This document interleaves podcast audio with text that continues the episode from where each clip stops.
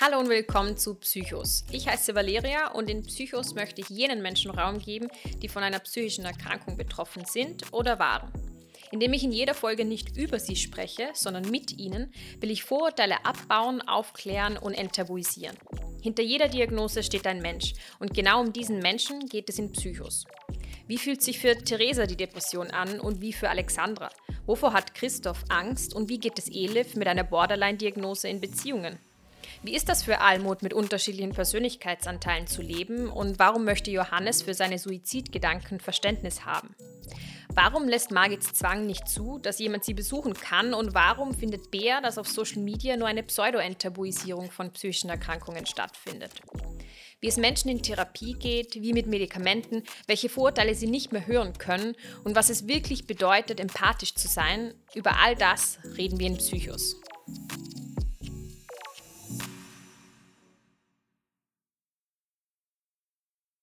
Mir ist es einfach wichtig, das Patriarchat nachhaltig zu zerschlagen und dafür setze ich meine Stimme und meine Arbeit ein wie wir handeln, bestimmt, wie die Welt aussieht. Ich glaube, dass Feminismus immer die Überwindung des Patriarchats zum Ziel haben muss es gibt ja viele verschiedene Formen von Gewalt und es gibt ja nicht nur körperliche Gewalt, es gibt auch psychische Gewalt und es gibt auch epistemische Gewalt. Das ist auch eine Gewalt, die auf Wissen basiert. Wir können tatsächlich von einer Kolonialisierung des weiblichen Körpers sprechen. Wenn Frauen gleich auf sind mit Männern, dann geht es der Gesellschaft besser. Dann geht es nicht nur den Einzelnen besser, den Frauen und den Männern, sondern auch allen. Wir werden zu keiner Veränderung kommen, wenn wir diese Veränderung nicht gemeinsam machen, weil wir eine Gesellschaft sind. Hallo und herzlich willkommen bei Große Töchter. Es freut mich sehr, dass ihr wieder dabei seid und eingeschalten habt und zuhört, denn heute werden wir wieder ein sehr wichtiges Thema besprechen.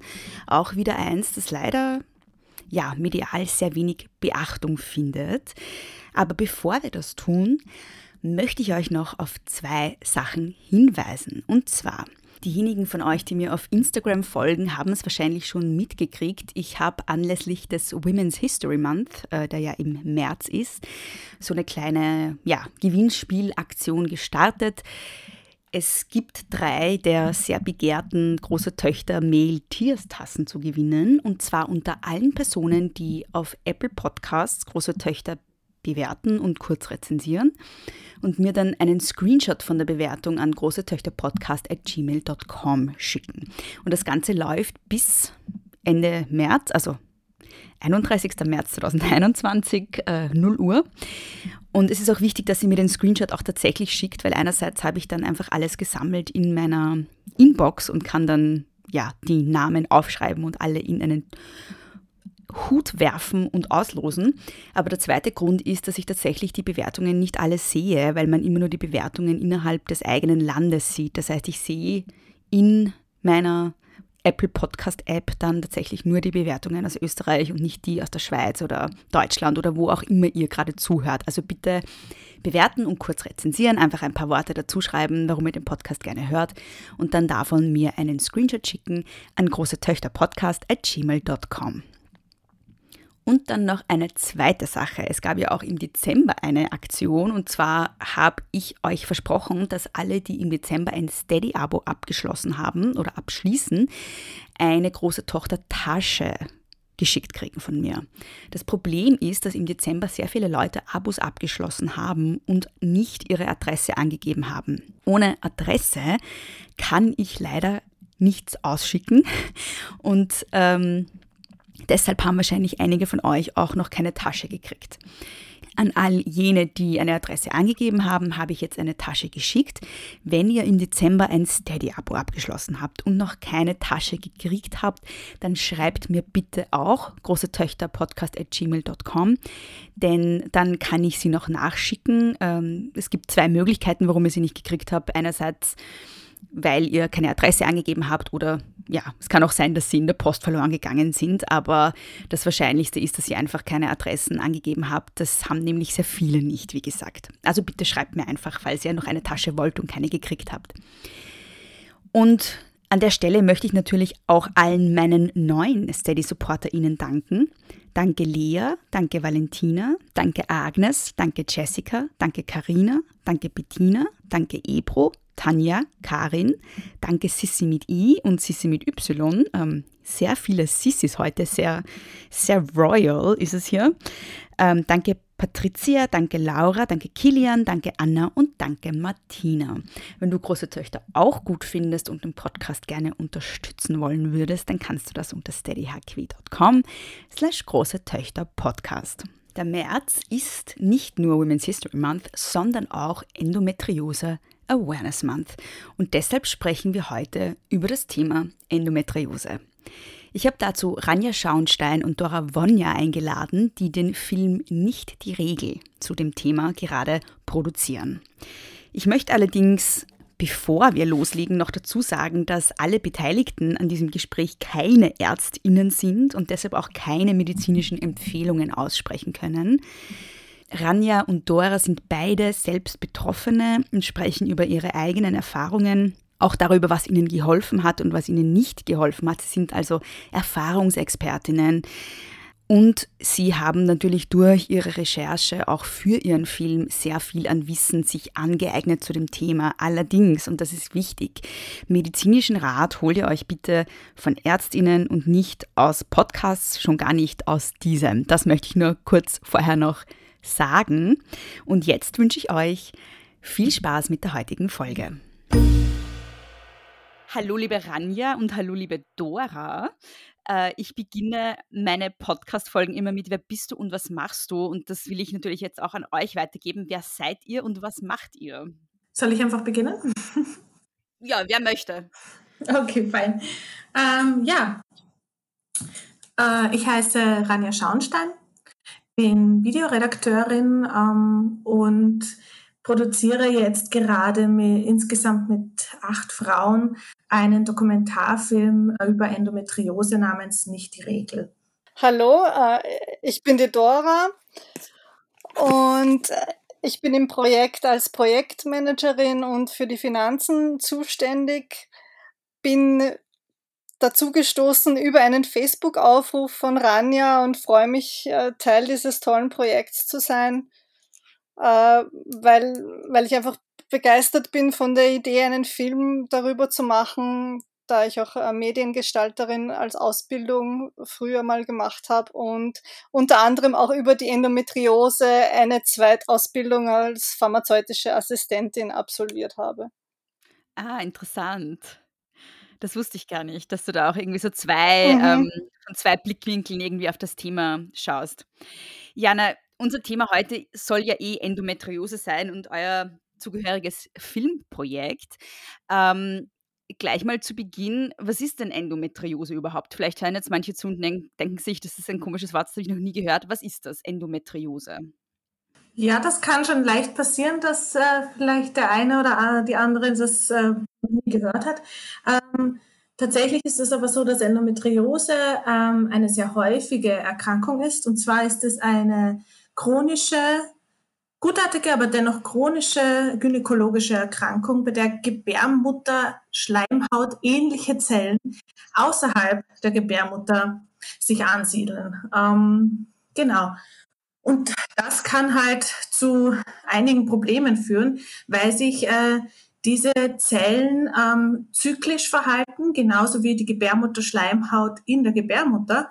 Und dadurch ähm, Verwachsungen, ähm, Zysten, Vernarbungen entstehen, weil dieses Blut, was ähm, hier im Bauchraum, ähm, also diese Zellen, die hier in den Bauchraum kommen, äh, die reagieren eben zyklisch und das Blut kann aber nicht ähm, aus diesem Bauchraum austreten. Und das führt eben zu so Entzündungen und dann in weiterer Folge zu Vernarbungen. Ähm, genau. Und Endometriose ist ähm, eigentlich eine sehr häufige Krankheit ähm, ist aber doch mhm. dennoch sehr, sehr unbekannt. Mhm. Ähm, was sind so die typischen Symptome einer Endometriose? Also normalerweise sind eigentlich Schmerzen der erste Anhaltspunkt, wobei typisch für Endometriose auch ist, dass sie extrem individuell ist. Also es gibt auch äh, sehr vielfältige, diffuse äh, Symptomatiken, die halt mit dem Zyklus einhergehen, teilweise auch aber über den ganzen Zyklus hindurch. Darum ist es eben uns auch wichtig, darauf aufmerksam zu machen, weil manche gar nicht vermuten, dass sie es vielleicht haben könnten, beziehungsweise weil Regelschmerzen oft einfach abgetan werden als ja, das tut mal weh und es ist normal. Also äh, Schmerzen sind normalerweise so der erste Anlaufpunkt, aber wie gesagt, es kann sehr individuell auch sein. Um vielleicht konkret auf die Symptome einzugehen, ähm, die mit Endometriose in Zusammenhang stehen können.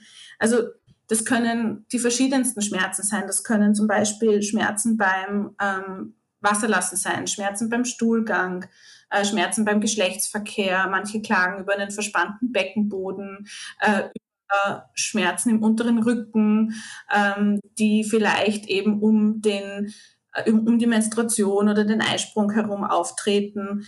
Ähm, manche haben Verdauungsprobleme. Ähm, Genau, das ist, das ist häufig, also eben Verdauungsprobleme, Blutungsstörungen, auch, auch ausbleibende oder eben sehr starke Blutungen. Das ist zum Beispiel bei der Adenomiose, also bei der Endometriose der, der, ähm, der, der Gebärmuttermuskulatur der Fall, dass zum Teil wirklich extrem starke Blutungen auch mit Klump, Blutklumpen abgehen können. Also Zyklusstörungen gehören da auf jeden Fall auch dazu. Genau ich glaube, das ist, ähm, liefert mal einen Überblick, ähm, was da alles damit zusammenhängen kann. Und das zeigt vielleicht auch, ähm, dass man nicht unbedingt sofort ähm, an etwas denkt, was vielleicht mit der Menstruation zusammenhängt. Also wenn ich jetzt Schmerzen habe äh, beim Urinieren oder äh, beim Geschlechtsverkehr, denke ich vielleicht gar nicht daran, dass das jetzt ähm, etwas damit zu tun haben könnte. Mhm. Genau. Ja, es ist auch eine gute Erinnerung für mich, endlich mal jetzt in ein im Endometriosezentrum zu gehen, weil ich habe alle Beschwerden. Und ähm, wurde noch nie von einer Gynäkologin ernst genommen damit und habe schon lange vor, ähm, mich das mal wirklich jetzt professionell abchecken zu lassen. Und habe es jetzt nur Corona-bedingt schon länger nicht getan, aber ich habe schon lange vor. Also danke auch nochmal an die, äh, für die Erinnerung an mich an der Stelle und vielleicht ähm, hört ja auch die eine oder andere Person zu und denkt sich, äh, sie sollte sich auch mal durchchecken lassen. Ja, das ist vielleicht auch ganz wichtig, also dass man, dass wir dadurch vielleicht einfach den Frauen Mut machen, äh, nochmal eine Zweitmeinung einzuholen oder nochmal auf sich zu hören und ähm, sich von einem Experten, einer Expertin ähm, untersuchen zu lassen. Mhm. Und wie kann das dann diagnostiziert werden? Also es gibt ein gesichertes Diagnoseverfahren, ähm, bei dem man dann auch ähm, den histologischen Befund erheben kann und das ist die Laparoskopie, also eine minimalinvasive Operation. Bauchspiegelung ist der andere Name wo eben äh, durch drei kleine Schnitte, äh, also da wird minimal jetzt operativ gearbeitet, also nicht, nicht wirklich aufgeschnitten, also sondern ganz kleine Lücken für die Kamera auch äh, sozusagen zum Durchlassen angelegt und meistens innerhalb äh, weniger Stunden oder eigentlich zur Diagnose ist es ein kurzer Eingriff zum Operieren, dann natürlich länger. Ähm, unter Vollnarkose wird es dann durchgeführt. Genau, und es gibt eben die, die Operation, da weiß man es dann ähm, ganz sicher, ob ähm, man Endometriose hat oder nicht. Ähm, natürlich kann man schon vorab äh, beim Gynäkologen, bei der Gynäkologin äh, sich untersuchen lassen. Es gibt ähm, standardmäßig, äh, vor allem bei äh, den Frauenärzten und Ärztinnen, die sich damit gut auskennen, ähm, Erfahrung haben, ähm, eine Tastuntersuchung, wo man auch vielleicht schon von außen vielleicht irgendwelche Verhärtungen feststellen kann, Verklebungen feststellen kann. Ähm, dann kann man einen Ultraschall machen, man kann auch ein MRT machen, da kann man dann die Verdachtsdiagnose Endometriose stellen. Also wenn zum Beispiel zu einer Endometriose kommt, so eine äh, sogenannte Schokoladenzyste, die ist mit so dunklem Blut gefüllt, ähm, dann sieht man die meistens recht deutlich am Ultraschall. Die tritt dann am Eierstock zum Beispiel auf. Ähm, das war bei mir auch der Fall. Und ähm, dadurch hat man dann bei mir diese Verdachtsdiagnose stellen können. Ähm, es muss aber nicht zwingend so sein, dass man auf dem, also mittels Ultraschall vielleicht auch andere Herde erkennt. Und da kommt man dann meistens daneben nehme ich wieder Bezug auf mich, da kommt man dann meistens dann vielleicht bei der OP erst drauf, dass da vielleicht noch woanders Verwachsungen sind. Wenn jetzt äh, eine Endometriose diagnostiziert wird bei mir, was sind dann die Behandlungsmöglichkeiten, Dora? Du als Pharmazeutin, gibt es da ja, medikamentöse Behandlungsmöglichkeiten oder was wird da normalerweise dann gemacht? Also natürlich hängt es auch vom Ausmaß ab. Es gibt zum Beispiel auch die tief infiltrierende Endometriose, die geht tiefer auch in Organe rein, die kann auch in den Darm hineinwachsen. Da ist es je nach Situation natürlich schon äh, der Optimalfall, wenn man sich von einem Spezialisten operieren lässt, weil einfach durch das, äh, das ist eine progressive Erkrankung, sein kann, äh, die chronisch ist und die eben fortschreitet. Das heißt, man möchte vermeiden, dass da irgendwie Organschäden entstehen. Bei leichteren Fällen, wo eventuell die Herde auch noch nicht so jetzt sichtbar sind im Ultraschall, wo man sagen kann, okay, es ist noch irgendwie, äh, man möchte eine gewisse Beschwerdefreiheit oder eine Erleichterung erreichen, ist halt natürlich die Pille dadurch, dass sie auch auf die Herde wirkt, also die Hormone wirken äh, unterdrückend zum Teil auf die Herde, nicht immer, aber großteils ja, ist halt die Pille so der, der Standard, würde man sagen. Aber das, worauf wir auch hinaus wollen mit dem Projekt, ist, dass es sehr viele alternative Möglichkeiten gibt, um sich da abzuhelfen. Und es wäre wichtig, dass einfach Frauen erfahren, dass auch Physiotherapie, äh, TCM auch zum Beispiel teilweise, dass man sehr gut ergänzend äh, auch mithelfen kann, das ein bisschen zu regulieren. Mhm. Und was sind so die Ursachen für diese Erkrankung? Wie entsteht das überhaupt? Weil es klingt ja irgendwie ein bisschen gruselig, ja, dass sich ähm, Gebärmuttergewebe sozusagen woanders im Körper ausbreitet. Ähm, wie, wie, pass wie passiert das überhaupt? Ähm, die Ursachen für diese Erkrankung ist, sind eigentlich noch nicht geklärt. Also es kursieren momentan zwei Haupttheorien äh, die zwei anerkanntesten. Äh, das ist einmal die Transplantation und einmal die Metaplasie. Bei der Transplantation ist es so, dass man äh, glaubt, ähm, dass vielleicht diese Gebärmutterschleimhaut während der Periode irgendwie rückwärts über die Eileiter ins, ins Becken gerät und ähm, dass sich die irgendwie dann am Bauchfell festsetzen und verwachsen. Und dann gibt es noch die andere Theorie, dass ähm, die Metaplasie eben, ähm, wo eine, eine Gewebeart sich umwandeln kann.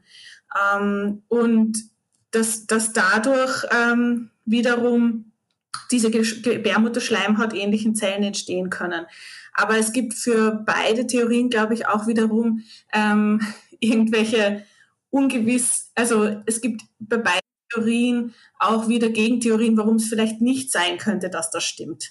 Also es ist äh, sehr ähm, unklar und dadurch entstehen natürlich auch sehr viele Mythen rund um die Krankheit. Und es ist dadurch auch schwierig, eine eine ähm, Therapie, eine geeignete Therapie zu finden, die natürlich an, das, an dieser Ursache ansetzt.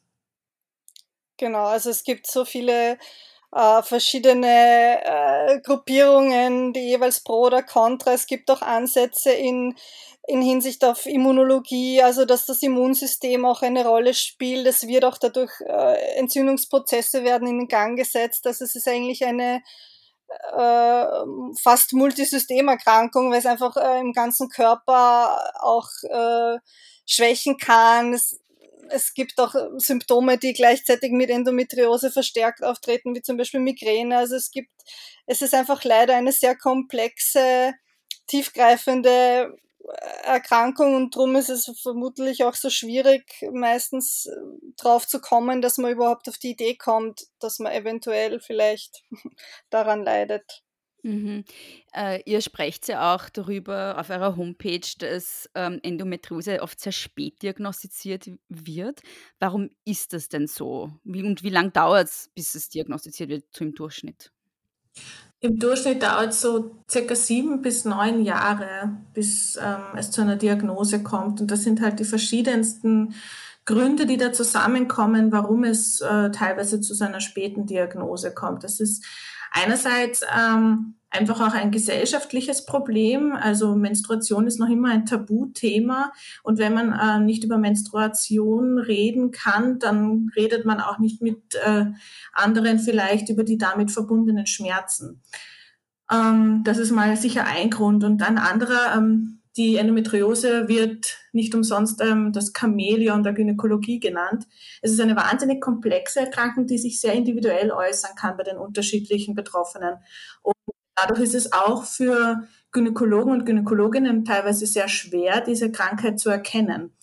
Ähm, und ich glaube, da gibt es äh, wahrscheinlich noch viele andere kleinere Gründe, aber das sind so zwei die Dinge, die mir ad hoc auch einfallen, warum es zu so einer Verzögerung kommt. Also ich denke, ich hoffe auch, äh, beziehungsweise die Tendenz geht sicher dahin, dass es immer besser äh, mit der Erkennung wird. Vor allem in den letzten Jahren hat auch der Ultraschall zum Beispiel, also der hochauflösende Ultraschall, hat einen, einen sehr guten Sprung vorwärts ermöglicht. Das war vor zehn Jahren noch nicht so. Also man hat zum Teil einfach als Gynäkologe mit den alten Geräten auch diese Unterschiede im Gewebe nicht, also technisch nicht erfassen können. Das wird immer besser. Es ist noch am Werden, aber zumindest die Tendenz dahingehend mit der Technik, mit der verbesserten, wird sicher hoffentlich in Zukunft äh, einfach vieles ermöglichen, was, was in den letzten 10, 20 Jahren einfach nicht möglich war. Mhm. Wie viele Frauen sind denn betroffen von Endometriose? Weiß man das? Mm, schätzungsweise sind es so 200 Millionen Frauen weltweit. Ähm, angeblich ist aber die Dunkelziffer eben sehr hoch, weil es teilweise nicht nur sehr spät diagnostiziert wird, sondern vielleicht auch gar nicht. Also 10 bis 15 Prozent sind so generell die Schätzungen. Also man geht eigentlich davon aus, dass jede zehnte Frau eigentlich fast betroffen ist. Wahnsinn. Mhm. Ähm, und wenn es zu spät oder eben gar nicht behandelt wird, was sind dann die Konsequenzen? Welche Folgen hat das für dann individuelle Personen, die Endometriose haben und, und, es, und es wird nicht behandelt? Äh, wenn ähm, sie recht spät oder gar nicht erkannt wird, dann kann sich das sehr unterschiedlich äußern. Es kommt natürlich auch auf äh, den Schweregrad an und wie schnell sich die Endometriose entwickelt. Oder verbreitet. Aber ähm, wenn man jetzt ähm, von dieser tief infiltrierenden Endometriose ausgeht, also die, die ins Gewebe hineinwächst, zum Beispiel beim Darm, dann kann es natürlich Darmprobleme ähm, verursachen, es kann ähm, Nierenprobleme verursachen, man kann Probleme beim ähm, Wasserlassen bekommen, zum Beispiel äh, beim Stuhlgang. Man leidet halt dann vielleicht auch sehr, sehr lange unter extremen Schmerzen, und dann noch dazu haben wir das Schmerzgedächtnis. Ähm, heißt, da wird dann vielleicht auch eine Kaskade ausgelöst, ähm, wo sich der Schmerz dann auch so stark manifestiert und ähm, ähm, auch generell man von diesen Schmerzen halt sehr, schweck, sehr schwer wegkommt. Ähm, das ist vielleicht ein Punkt auch. Ähm, und wenn, auch wenn es jetzt zum Beispiel keine tief infiltrierende Endometriose ist, kann es sich äh, zum Beispiel auf die Psyche auswirken. Wenn man jahrelang nicht weiß, was man hat und worunter man leidet oder wenn man nicht ernst genommen wird, ähm, dann verliert man vielleicht auch das Selbstbewusstsein und das Gefühl für seinen Körper und das Vertrauen auch in den Körper. Das ist sicher auch ein Punkt. Und wenn es jetzt zum Beispiel um die ähm, um den, das Thema Kinderwunsch geht. Ähm, es kann auch passieren, dass Frauen ähm, dadurch ähm, verklebte Eileiter haben, und dadurch sind dann zum Beispiel Eileiterschwangerschaften häufiger oder es kommt vielleicht zu gar keiner Schwangerschaft. Das heißt, die, ähm, es kann halt zu Unfruchtbarkeit führen. Und ähm, das ist auch einer der häufigsten Gründe für Unfruchtbarkeit. Also das ist die Endometriose. Also ich kann nur unterstreichen, dass auch vor allem die psychische äh, Gesundheit nicht äh, zu unterschätzen ist in dem Zusammenhang, weil einfach wenn durch jahrelange diffuse Symptomatiken, die nicht abgeklärt sind, die eben auch mit chronischen Schmerzen einhergehen, äh, wenn man sich damit befassen muss oder damit konfrontiert ist, nagt das schon sehr und es äh, bringt wirklich das, das Gleichgewicht und auch das Vertrauen in sich selber und in den Körper äh, sehr aus der, äh, also bringt aus der Waage, ja, sozusagen. Also das ist auf keinen Fall zu unterschätzen. Drum ist auch äh, als Zusatzbehandlung bei Endometriose oft auch wird Psychotherapie oder irgendeine Form eben der, der mentalen Unterstützung empfohlen weil es eben so langwierig ist und häufig so lange dauert, bis man da eine Gewissheit hat. Und weil auch die Überwindung natürlich zu einem operativen Eingriff, der zum Teil für manche zum ersten Mal passiert in dem Zusammenhang, auch groß ist. Und das ist leider auch so ein Punkt, wo wir hoffen, dass es in Zukunft Verbesserungen gibt, wo auch äh, Ärzte daran arbeiten und forschen, äh, dass eben nicht die Bauchspiegelung als die einzige Diagnose im Raum steht, weil das natürlich auch wieder Frauen zurückschrecken lässt. Mhm. Ich frage mich jetzt, ähm, warum ist es gerade eine Krankheit, die Frauen trifft, ähm, die so schlecht erforscht ist, ähm, die, wo es auch so, äh, ja, nur eigentlich nur eine invasive Methodik gibt, um es wirklich zu diagnostizieren. Also es ist ja auch irgendwie ein total feministisches Thema, oder? Weil, ähm, ja, warum, warum ist es gerade ja, warum ist es gerade etwas, was Frauen trifft, was so schlecht erforscht ist, wo es irgendwie so nur sehr diffuse Behandlungsmethoden gibt? Also ja, ich stelle mir halt die Frage, wäre das nicht anders, wenn es Männer betreffen würde? Ja, meine, ähm, meine persönliche Meinung dazu ist, also ich bin der festen Überzeugung, dass es anders wäre, wäre es ähm, eine Krankheit, die auch Männer betrifft oder die nur Männer betrifft. Ähm, ich kann das jetzt aber gesichert nicht sagen. Ich kann jetzt nur Vermutungen aufstellen, aber ähm, sicher ein Grund, warum ähm, es da erst seit ähm, ein paar Jahren, sagen wir seit fünf bis zehn Jahren verstärkt geforscht wird, ist natürlich dieses lange nicht ähm, Ernst nehmen von Schmerzen bei Frauen. Also dieses Abstempeln ähm, als Hysterikerin vielleicht in der Geschichte ähm, oder ähm, auch jetzt noch ist es so, dass dieser Mythos ganz, ganz stark ist in der Gesellschaft. Regelschmerzen sind normal. Ähm, das wird von der Mutter, von der Oma weitergegeben an die Tochter zum Beispiel. Ähm, und der wird halt dann gesagt, vielleicht, vielleicht, hat sie ja schon Beschwerden seit der ersten Menses, man weiß es ja nicht, ähm, und wird der vielleicht, wird sie vielleicht gleich beruhigt oder beschwichtigt, ähm, das ist ganz okay, ich habe das auch, ähm, du wirst damit umgehen können. Nimm eine Schmerztablette, eine Wärmflasche, äh, leg dich hin, ruh dich aus, ähm, alles gut. Und das ist sicher ein sehr, sehr großes Thema. Ähm, und dass halt, ja, man über Menstruation einfach auch generell nicht gerne spricht, noch immer nicht offen reden kann. Äh, und das führt auch dazu, dass man vielleicht ähm, jetzt immer mehr, aber dass es vielleicht auch lange keinen Aufschrei gab. Äh, ja, und äh, gesagt wurde, hey, das ist eine Krankheit, die ist ernst zu nehmen und die gehört besser erforscht. Ja, mit der Arbeitswelt hängt es auch zusammen. Also natürlich äh, in den letzten Jahrzehnten, wo, wo auch mehr Emanzipation und wo, wo halt äh, Selbstständigkeit und so weiter im Raum steht und ähm, auch wahrscheinlich Frauen mehr Druck machen, wo man sagt, okay, man, man ist auf sich gestellt, man möchte etwas bewirken, man möchte selbstständig und, und in der Arbeitswelt anerkannt werden und ist aber dann andererseits äh, blockiert durch Beschwerden, die, die keiner erklären kann und man, man fühlt sich nicht auf der Höhe. Ja, man möchte eigentlich 100 Prozent geben und kann es nicht. Ja, es ist auch die, die, eben diese Angst vor Stigmatisierung. Man möchte nicht ähm, vielleicht mit dem Arbeitgeber, der Arbeitgeberin darüber reden, ähm, weil man vielleicht dann abgestempelt wird als diejenige, die dann ähm, ein paar Tage im Monat oder ja einmal im Monat ähm, im schlimmsten Fall ausfällt. Ähm, ja, und das ist auch vielleicht etwas, ähm, wo wir dann auch mit dem Film ein bisschen Hoffnung geben wollen. Sie ist, aber man kann durchaus ähm, mit dieser Krankheit umgehen lernen. Man kann sie managen und es gibt äh, Möglichkeiten, dass man seine Schmerzen äh, lindern kann. Und es gibt Spezialisten, die durchaus sehr gut operieren können, wo dann äh, vielleicht ähm, die die Rückfallsrate geringer ist, ähm, zum Beispiel, oder ähm, Physiotherapeuten, die Verspannungen lösen können, worüber einfach wenige wissen. Es gehört halt ähm, an allen Ecken und Enden noch viel gemacht, aber ich glaube, ähm, ja, wir müssten einfach darüber reden und das wird auch schon immer mehr gemacht. Also man sieht das in den sozialen Medien. Es gibt irrsinnig viele Endometriose, äh, Instagrammerinnen zum Beispiel, ähm, es gibt Blogbeiträge, es gibt äh, TV-Beiträge, es gibt immer mehr, wo diese Frauen auf, ähm, ja, wo diese Frauen auftreten in der Öffentlichkeit und über diese Krankheit aufklären. Und hoffentlich bewirkt das auch etwas ähm, im Bereich der Forschung und der Medizin. Ihr habt ja beide Endometriose.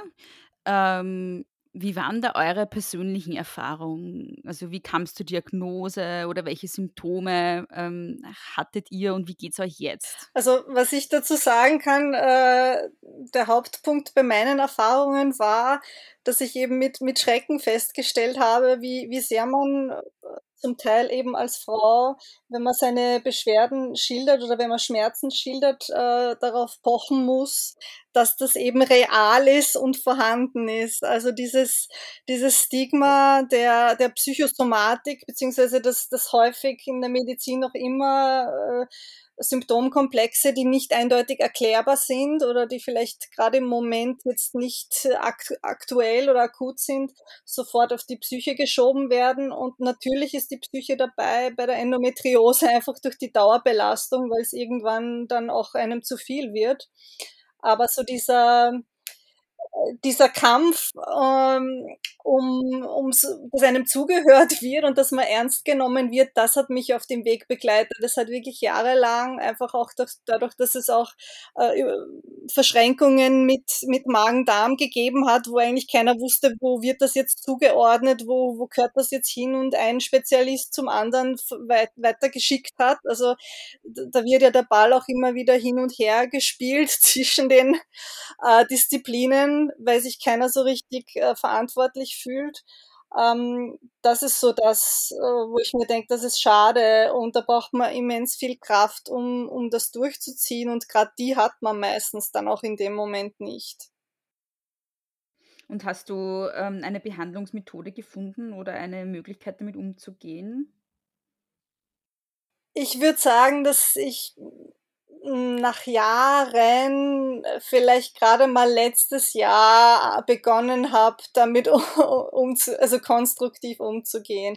Es hat zwei, drei Jahre gegeben, wo es eine extreme Belastung war, psychisch, wo ich gar nicht wusste, wenn man ja weil, weil einem auch keiner sagen kann, wie entwickelt es sich.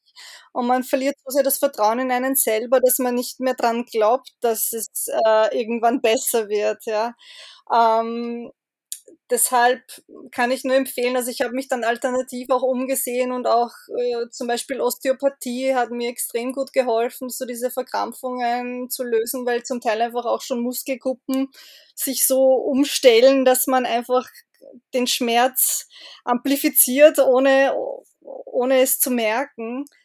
Ähm, und das sind eben so Sachen, also wie gesagt, Ernährungsumstellung gehört auf jeden Fall auch dazu bei manchen vielleicht weniger. Bei mir war eben Ernährungsumstellung und, und physiotherapeutische Eingriffe haben eigentlich mehr, mehr gebracht als jetzt vielleicht so die klassische Route. Aber es ist halt psychisch vor allem auch ein Riesenbrocken, den man bewältigen muss. Bei mir ist es ein bisschen anders als bei der Dora.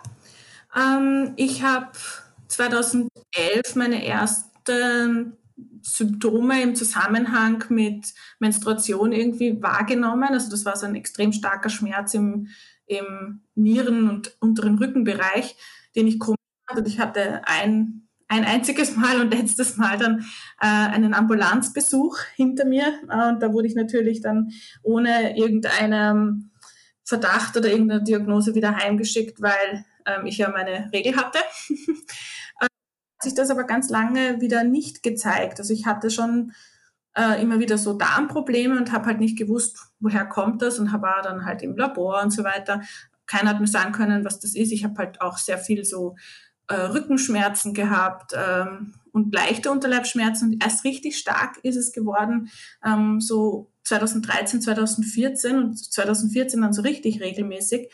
Ähm, ich hatte aber ähm, recht ich hatte Glück, unter Anführungszeichen, weil ich eben eine Endometriose-Zyste hatte.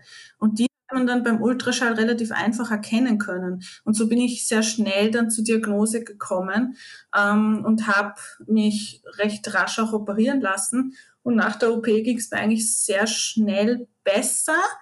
Hatte noch immer Schmerzen, regelmäßig, aber sie waren nicht mehr so extrem, dass ich jetzt äh, mich übergeben musste oder so. Ähm, und habe für mich recht schnell halt einen Weg gefunden, damit umzugehen, weil bei mir zum Beispiel die Ernährungsumstellung sehr gut geholfen hat. Ähm, und ich einfach Stress aus dem Alltag rausgenommen habe. Also ich habe gemerkt, dass das bei mir auch ganz viel damit zusammenhängt, wie ich lebe. Und äh, ja, wie, wie viel Stress ich in der Arbeit habe, wie gesund ich mich ernähre. Und dadurch hat es für mich zum Beispiel gar nicht so starke psychische Auswirkungen gehabt, weil ich nicht so lange mit diesem Schmerz kämpfen musste. Ich habe es schnell im Griff gehabt. Ähm, was bei mir eher so der Knackpunkt war, war so der Kinderwunsch, weil mir halt bei der Visite relativ äh, ja, unverblümt äh, gesagt wurde, ich sollte mich jetzt beeilen, weil sonst wird das vielleicht nicht klappen.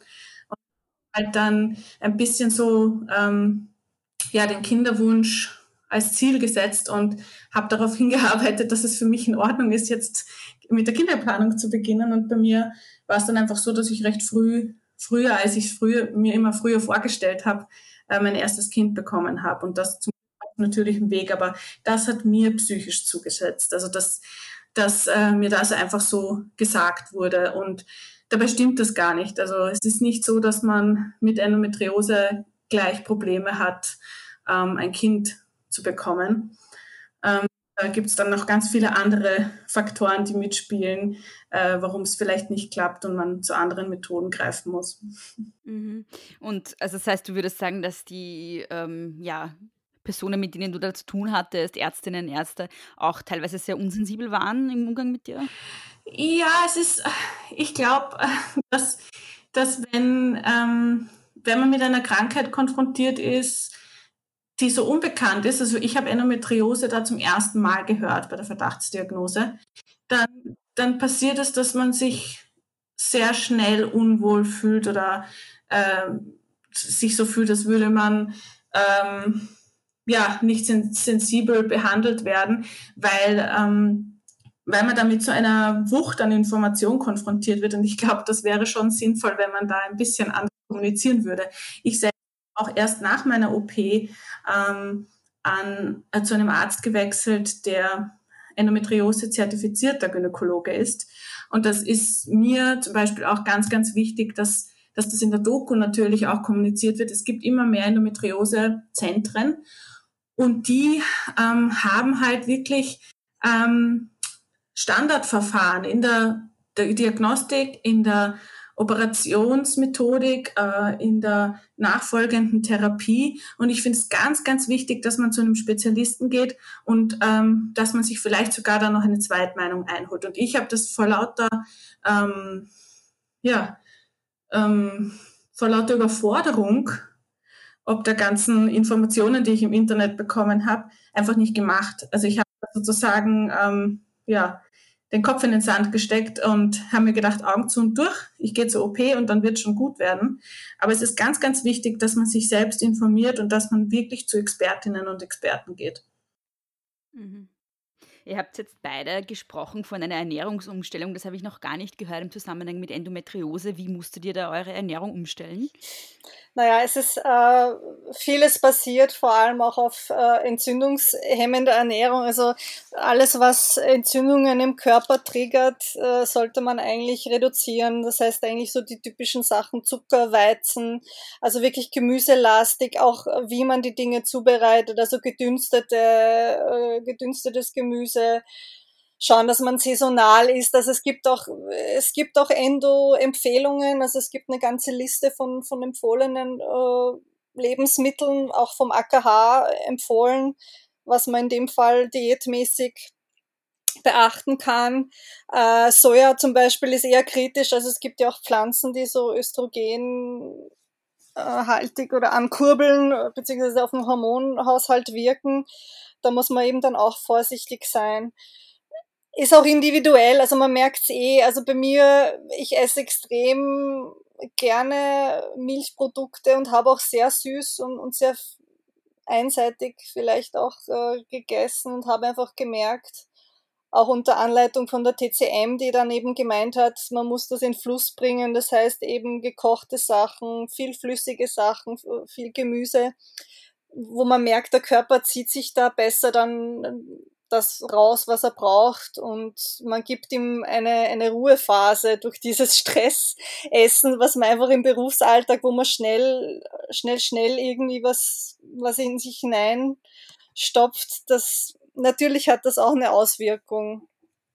Ja, ich meine, in unserem Fall, bei Dora und mir, wir ja, bei, bei, uns funktioniert das, die Ernährungsumstellung. Es ist aber, glaube ich, auch äh, wichtig zu betonen, dass, dass eine Ernährungsumstellung nicht immer sofort hilft und vielleicht auch nicht äh, konstant hilft, wenn man, wenn man das Gefühl hat, man, man, kann, nicht, äh, man kann sich nicht daran halten, ähm, dann wird es auch lange dauern, bis sich vielleicht der Körper ähm, darauf einstellt. Also es ist wirklich etwas, was man halt längerfristig umstellen muss. Und äh, bei manchen sind aber die Beschwerden oder ja, die, die Beschwerden so stark, dass, dass, dass auch, auch das nicht hilft. Also ich glaube, bei mir war es zum Beispiel einfach eine Kombination aus Operation, ähm, Ernährung und Sport. Und das ist aber für jede wieder sehr, sehr individuell. Ähm, das bringt mich zu dem Punkt, den ich unbedingt auch noch loswerden wollte. Wir sprechen sehr viel hier über Schmerzen äh, und Menstruationsschmerzen sind nicht normal und hängen mir mit der Endometriose vielleicht zusammen. Es gibt aber durchaus auch Betroffene, die ähm, eigentlich nur durch Zufall auf die Diagnose Endometriose kommen, sei es jetzt eben durch eine Zyste, die keine Beschwerden verursacht hat bisher, oder sei es ähm, durch eine andere Operation ähm, oder eine Kinderwunschbehandlung, wo man dann erst draufkommt, äh, die Person hat Endometriose. Ähm, das ist eben nicht zwingend der Fall, dass man Schmerzen haben muss. Also wie gesagt, wahnsinnig individuell. Mhm. Ähm, wie kam es eigentlich zur Entscheidung, einen Film dann zum Thema zu machen? Also, wie war da der Prozess und wie heißt der Film und wie weit ist das Projekt jetzt im Moment? Ja, ich bin, ähm, ich war in der Karenz. Mm, mein Sohn war gerade einmal ja, ein halbes Jahr alt und ich habe äh, wieder mal einen TV-Beitrag über Endometriose gesehen. Der war gut, aber kurz ähm, ich habe mich einfach nach der Diagnose, nach der Operation und noch vor dem Kinderwunsch viel halt mit Endometriose auseinandergesetzt und bin einfach auf nichts gekommen im deutschsprachigen Raum. Also ich bin auf keine äh, längere ähm, Doku gestoßen im deutschsprachigen Raum über Endometriose, also immer nur über, also auf sehr kurze Beiträge. Und ähm, ich habe mir Endo Watt sofort äh, gekauft, als ich ähm, drauf gekommen bin, dass es eben in den USA einen Film über Endometriose gibt. Auch von einer Betroffenen. Sonst berichtet irgendwie anscheinend keiner. ähm, der war das auch ein Anliegen und das hat mich so inspiriert. Ähm, und ab dem Zeitpunkt, wo ich dann diesen TV-Beitrag gesehen habe, hat mich so ähm, gejuckt, etwas zu machen, dass ich irgendwie nicht mehr äh, stillsitzen konnte. Und ich habe dann mit Freundinnen darüber geredet. Meine ehemalige Mitbewohnerin hat auch Endometriose und wir haben gesagt, wir machen jetzt ähm, einen Aufruf auf Facebook und fragen jetzt einfach mal, ob irgendjemand mit uns einen Film über Endometriose produzieren möchte. Und zwar habe ich nach Frauen aus der Medienbranche gesucht, die eben selbst betroffen sind, um einerseits zu zeigen, ähm, Endometriose ist allgegenwärtig. Es lässt sich schnell jemand finden und es lässt sich schnell ein Team zusammenstellen. Äh, und zweitens, weil ähm, ja ein Team rein aus Frauen in der Filmbranche einfach etwas Tolles ist. Das wollte ich immer schon machen. Und drittens uns einfach ein ja, ein gemeinsames Ziel, und zwar Endometriose bekannter zu machen. Und jede hat halt ihre eigene Geschichte, eigene Erfahrung mit Endometriose gemacht, kann das auch einbringen.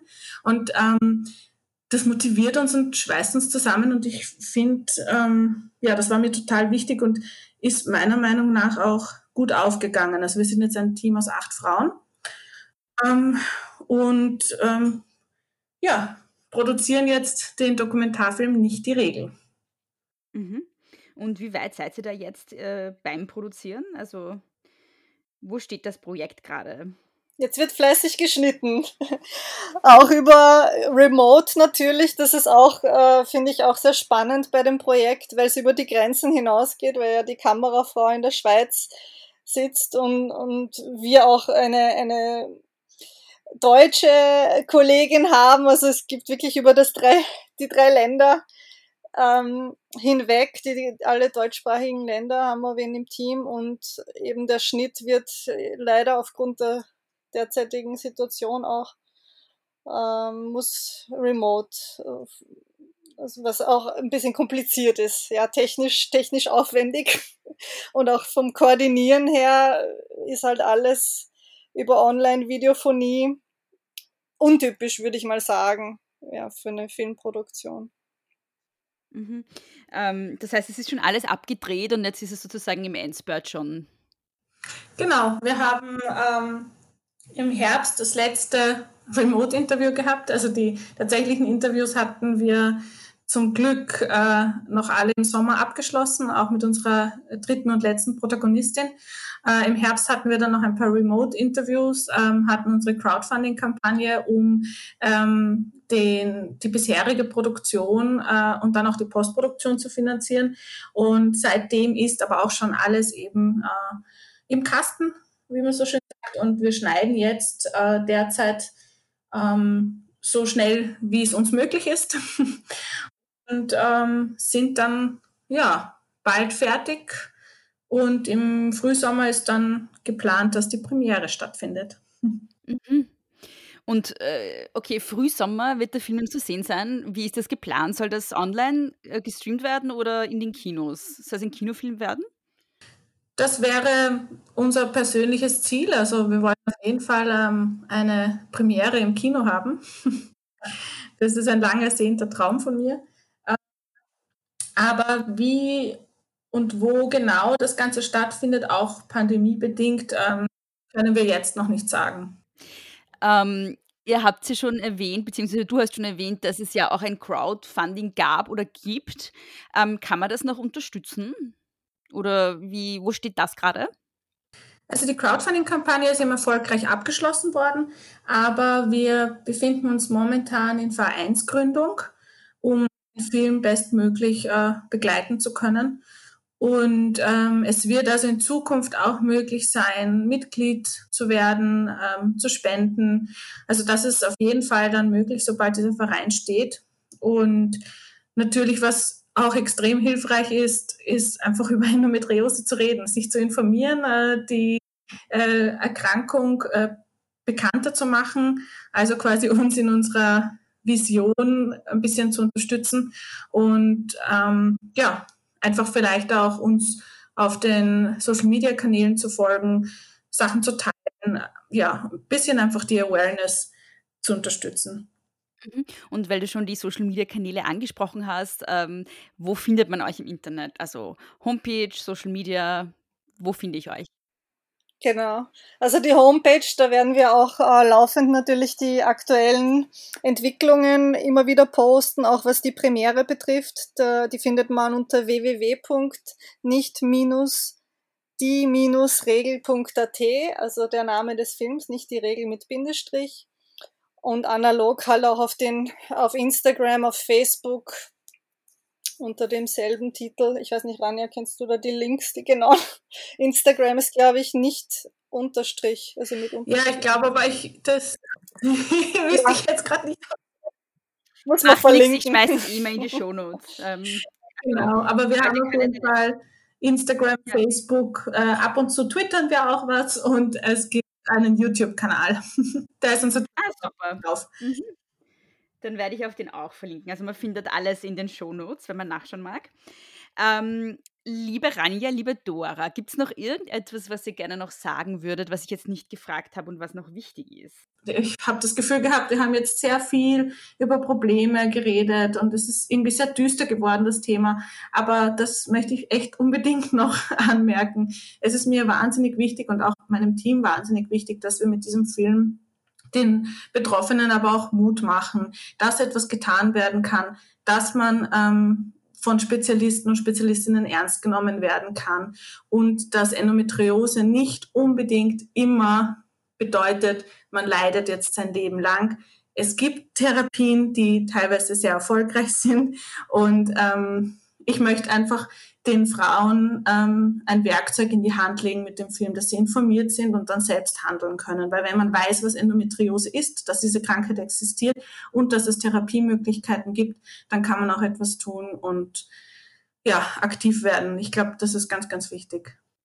Super, dann vielen lieben Dank euch beiden. Danke dir. War sehr angenehm. Das freut mich.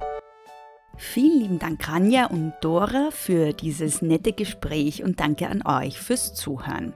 Links zum Thema Endometriose findet ihr in den Shownotes. Da könnt ihr euch informieren und vielleicht auch Hilfe finden.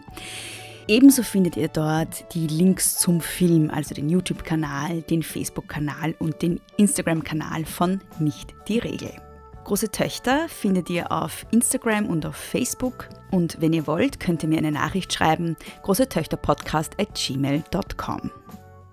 Den Podcast selbst kann man auf der Homepage hören, großetöchter-podcast.at oder überall dort, wo es Podcasts gibt. Mich findet ihr at Frau Frasel auf Twitter und auf Instagram. Wenn ihr große Töchter unterstützen wollt, dann könnt ihr das, wie gesagt, unter steadyhq.com slash große Töchter Podcast. Aber ihr könnt den Podcast natürlich auch nicht monetär unterstützen und zwar indem ihr Freundinnen und Freunden davon erzählt, indem ihr auf Social Media diese Folge postet und indem ihr den Podcast auf Apple Podcasts mit 5 Sternen bewertet und kurz rezensiert. Und wie gesagt, im März gibt es dafür ja auch eine Tasse zu gewinnen, also ihr könnt mir dann gleich auch den Screenshot schicken. Vielen lieben Dank euch und bis zum nächsten Mal. Nicht kleinkriegen lassen.